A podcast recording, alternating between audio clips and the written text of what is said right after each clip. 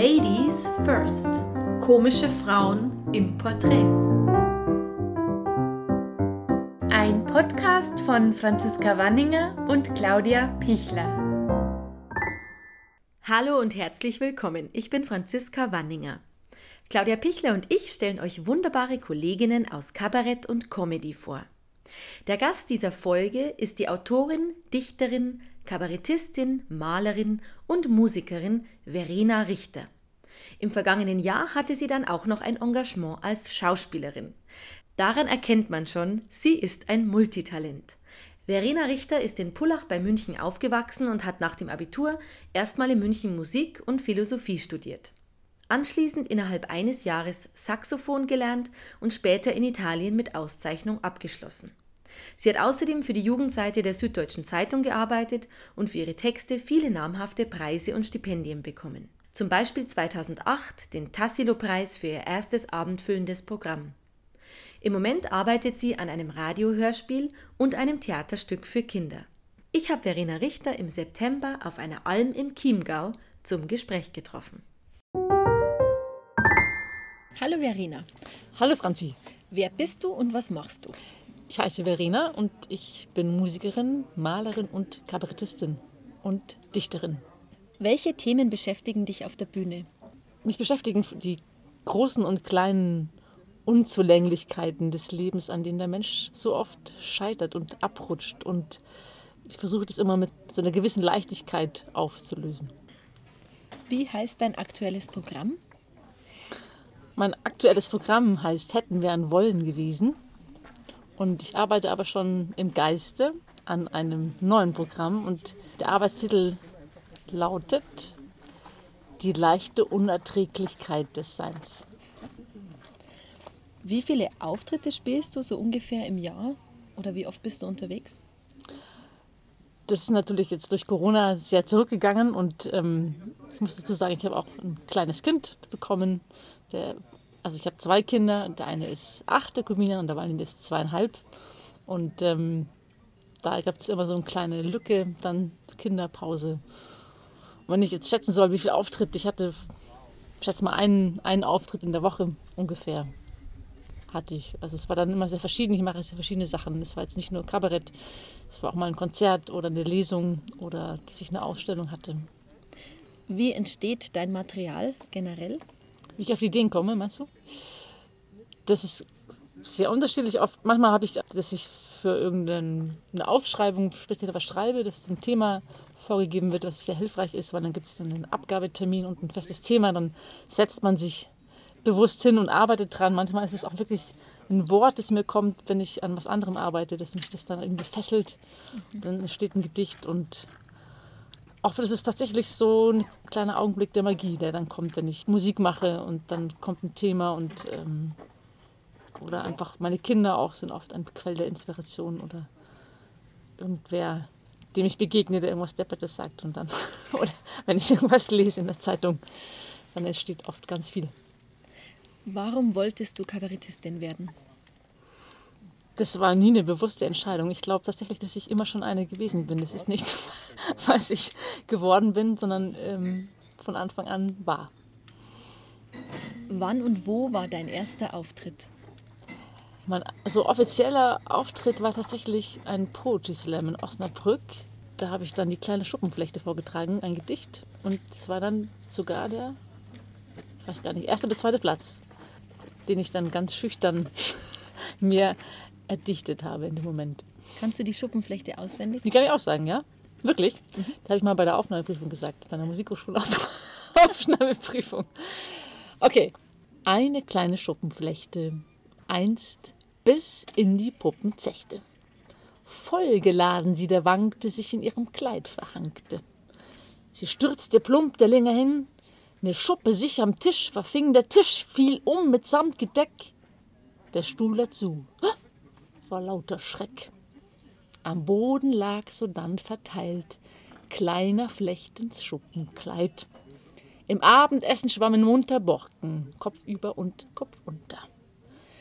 Die Flechte, nun der Pudel nackt, schamesrot zusammensackt und fleht, die Hände an ihr Herz gedrückt. Liebe Schuppen, kommt, zurück. Da Schuppen ohne Hörorgan jene Worte fruchtlos waren. Bereits zum Tod ob all der Gram ein Fisch herbeigegrundelt kam, Forelle blau, doch nicht betrunken, war er mit vom Tisch gesunken. Mit Grünzeug statt den Eingeweiden musste er vom Leben scheiden. Die Flechte jedoch Hoffnung schöpfte, den Fisch um seine Schuppen schröpfte, das Horn sich an den Körper klebte und fortan glücklich weiterlebte. Dankeschön. Ich habe das mal gepostet in einem Forum für Schuppenflechte erkranken. Und die haben sich alle voll bedankt. Ich, sie waren richtig froh. Und ähm, ich habe neulich auch wieder einen kennengelernt, der da sehr mit zu kämpfen hat. Und der war ganz glücklich, dass er endlich mal drüber lachen konnte über, über seine Hautkrankheit. An einem Auftrittstag, was ist der schönste Moment für dich? Der schönste Moment. Ah, es gibt so viele schöne Momente beim Auftreten, aber es gibt so einen Moment, wenn man merkt, also wenn so diese Anfangsaufregung, wenn die so ein bisschen nachlässt und man merkt, es funktioniert und man reitet dann so, oder schwebt so durch den Abend oder reitet so vom Publikum mitgetragen durch den Abend. Das ist ein ganz toller Moment. Erinnerst du dich an einen schlimmen oder besonders peinlichen Auftritt? Ja, die bleiben ja meistens besonders im Gedächtnis hängen. Und da gab es ein paar. Möchtest du das bestimmt anhören? Ja, unbedingt. Mhm. Also, Moment. Welchen pick ich da jetzt raus? Boah, ich habe ja Aufnahmeprüfung gemacht bei einer Musikhochschule und ähm, einmal habe ich dann in Weimar vorgespielt. Hatte auch so ein bisschen mit Mut zur Lücke, weil man musste ein Riesenprogramm vorbereiten. bereiten, irgendwie, ich weiß gar nicht, eine äh, Fuge und Präludium und ein, zwei Beethoven-Sonaten und ein modernes Stück und irgendwie drei Chopin-Etüden, was einfach für eine Aufnahmeprüfung, dafür, dass man es ja eigentlich auch erst lernen soll, richtig schon üppig ist. Und ich habe dann mit Mut zur Lücke halt ähm, die drei Chopin-Etüden nicht so gut gekonnt und natürlich prompt wurden die dann gefragt und ja, es äh, war dann nicht, nicht besonders überzeugend und äh, die, die Jury hat mich dann zu sich zitiert und ich kam mir vor der Gang zu Canossa, die saßen ganz am Ende von diesem Riesenkonzert, saßen die da, die, die Vorsitzende, die hatte so einen ganz strengen Dutt und die saß in der Mitte und die neben, nebendran, wie beim Abendmahl, saßen dann ihre Jünger. Und dann hat dann gemeint, Frau Richter, also ähm, ob das denn ernst gewesen sei, mein Vortrag. Und ob ich das mit der Musik mir nicht nochmal überlegen möchte, ob das wirklich das Passende für mich sei. Und sie hätten auch gelesen, dass ich schon ganz viel für die SZ geschrieben hätte und ob das nicht vielleicht der bessere Weg für mich sei. Genau. Da kam, ging ich dann ein bisschen kleiner raus, als ich hineingegangen war. Und bei einem Kabarettauftritt? Beim Kabarettauftritt, ähm, das war mal bei so einem Mixed-Abend da hatte ich dann ein Gedicht über die Weihnachtsgurke mitgebracht und da schrie dann ein, ein Herr aus dem Publikum, geh, schenkt doch mal der Gurken auf der Bühne ein Bier ein.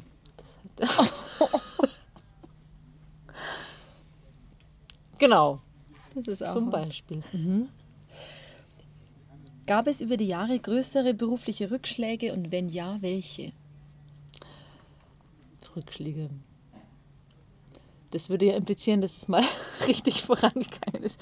Also es war ist immer ein ziemliches Auf und Ab und ich, mir wurde schon von vielen Seiten gesagt, dass ich da so eine Handbremse angezogen habe, die verhindert, dass ich ähm, da äh, größere Schritte Richtung Erfolg schaffe und ähm, Rückschläge. Es kam immer so mit sich mit den Kindern eigentlich, die dann ich habe wenn ich Kinder bekommen habe, das habe ich dann schon gespürt, dass dann erstmal eine Weile gedauert hat, bis ich mich da wieder an das Niveau von davor dran getastet hatte. Und wie hast du die Rückschläge überwunden? Ich habe weitergemacht. Ich habe einfach nicht aufgehört. Und ähm, interessanterweise, ich habe das ja angefangen, meine Kunst gar nicht um, um bedingt vor Publikum das zu präsentieren. Das war immer eine Sache, die ich für mich sehr gemacht habe. Und es war eher umgekehrt so, dass ich mich auf der Bühne total unwohl gefühlt habe am Anfang und das mich total Überwindung gekostet hat. Und äh, inzwischen fühle ich mich sehr wohl auf der Bühne allerdings. Hast du weibliche Vorbilder? Im Kabarett? Ähm, bestimmt. Namen? Je. Franziska Weininger. Netter Versuch. Hast du mir nicht gesagt, man muss Komplimente annehmen mit einem Dankeschön. Dankeschön. Ja, ich habe schon Kabarett. Ähm, ich finde welche toll, wirklich. Ich sag's dir dann später noch. Schneide das dann rein. Alles klar. Ist es Vorteil oder Nachteil, im Kabarett oder in der Comedy eine Frau zu sein? Das ist eine Fangfrage oder eine rhetorische Frage. Bin ja oft so betriebsblind und dass ich dann oft Sachen nicht sehe. Ich denke schon, dass viele Sachen nicht passiert sind, weil ich eine Frau bin und habe es aber nicht ge gecheckt. Und es wird mir erst in letzter Zeit bewusst, wie viel gläserne Decken es da eigentlich gibt. Und es liegt auch daran, zum einen, dass das jetzt einfach immer mehr Thema geworden ist, ähm, wie sehr Frauen da in der Unterhaltungsbranche oder generell im Berufsleben einfach immer noch benachteiligt sind, trotz aller offiziellen Bemühungen, dass es nicht so ist. Aber man braucht sich einfach nur die, die Fakten anzugucken, wie viele Männer da einfach an wichtigen Positionen, sei es als Moderatoren oder ähm, Entscheider an gewissen Stellen sitzen und wie viele Männer auch dann auftauchen, eben in, braucht nur eine beliebige Zeitung aufzuschlagen oder ähm, Internetseite und zählt einfach nur mal die Bilder, wie viele Männer sind sehen, wie viele Frauen und dann wird einfach ganz klar, dass da die Frauen immer noch unterrepräsentiert sind. Insofern denke ich, ist es immer noch eher ein Nachteil. Hast du schon mal beruflich was erlebt, wo du gedacht hast, als Mann wäre mir das nicht passiert? Ja, ich denke, dass du als, als, Mann, als Mann sicher nicht ähm, dir die Beine, die nackten Beine mit Mückenmittel eingeschmiert werden zum Beispiel. Oder ähm, Bemerkungen bezüglich deines, deines Auftretens, deine, deines Äußeren, deiner Kleidung werden dir sicherlich äh, nicht so gemacht. Aber ich sage nochmal dazu, dass es, das Bewusstsein ist tatsächlich bei mir erst in den letzten Jahren gewachsen. Ich habe das früher auch immer so ein bisschen ähm, klein gemacht und ähm, abgetan. Und inzwischen achte ich da mehr drauf und umso mehr fällt es mir auf, dass, dass es solche Sachen einfach gibt und dass die nicht in Ordnung sind. Was war mit dem Mückenmittel? Das war, da habe ich draußen ein Konzert gehabt und da gab es viele Mücken und dann hat jemand gemeint, dass er jetzt mir die Beine mit Mückenmittel einschmieren muss und ehe ich äh, da irgendwie Ja oder Nein sagen konnte, hat er schon einfach mir die Beine eingeschmiert und ähm, geht nicht. Oft ist es ja dann so, dass man sich, dass ich mich dann selber so schäme oder als Frau schämt man sich so sehr und für den anderen und äh, das, da ist es so wichtig, dass, dass man seinen Mund aufmacht. Hast du das Gefühl, dass Frauen auf der Bühne generell anders bewertet werden als Männer? Ja, ich denke, dass es da immer noch so einen Männerhumor und Frauenhumor gibt, beziehungsweise allein die Tatsache, dass es einen Begriff wie Frauenkabarett gibt, zeigt schon, dass da eine andere Wertung vorhanden ist. Also der Klassiker ist ja einfach ein Abend nur mit Männern, ist ein Kabarettabend und ein Abend nur mit Frauen ist ein Frauenkabarettabend. Wie gehst du mit Pressekritiken um? Gab es Kritiken, die dich getroffen haben? Ja, also natürlich trifft es mich natürlich, wenn jemand äh, was, was schreibt, was ähm, eher negativ ist.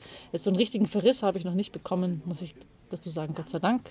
Aber natürlich, jede negative Kritik, die trifft erst einmal und dann ist es wichtig zu entscheiden, ist es berechtigt, ist es eine konstruktive Kritik oder geht es wirklich nur darum, jemanden abzuschreiben. Das, so, gen- generell ist ja Kritik nichts, nichts Schlechtes, es ist ein Feedback. Und wenn das aus der wohlmeinenden Ecke kommt, wirklich konstruktiv, dann tue ich gut daran, das auch ernst zu nehmen. Denkst du darüber nach, was du auf der Bühne anziehst?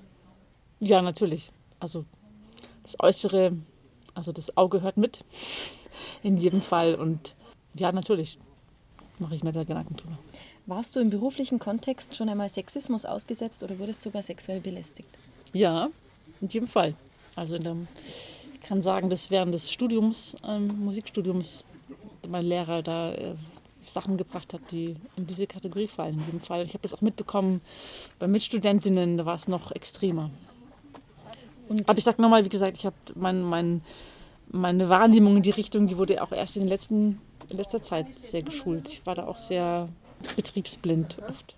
Und jetzt im beruflichen Kontext nicht nur an der Musikhochschule, sondern auch äh, also so auf der Bühne, da fällt mir jetzt spontan keine, keine Gelegenheit ein, muss ich sagen. Aber ich, das mit Mückenmittel ja. vielleicht. Ach so, Mückenmittel, ja, natürlich, das fällt in die Kategorie. Was würdest du einer Frau, die Comedy oder Kabarett machen möchte, raten?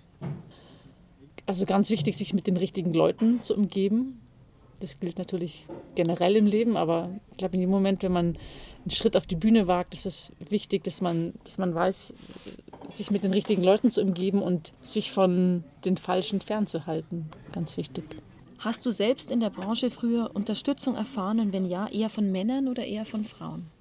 Ja, ich habe schon Unterstützung erfahren, kann es aber jetzt gar nicht auf ein Geschlecht limitieren. Also das ist jetzt nicht begrenzt auf ein bestimmtes Geschlecht.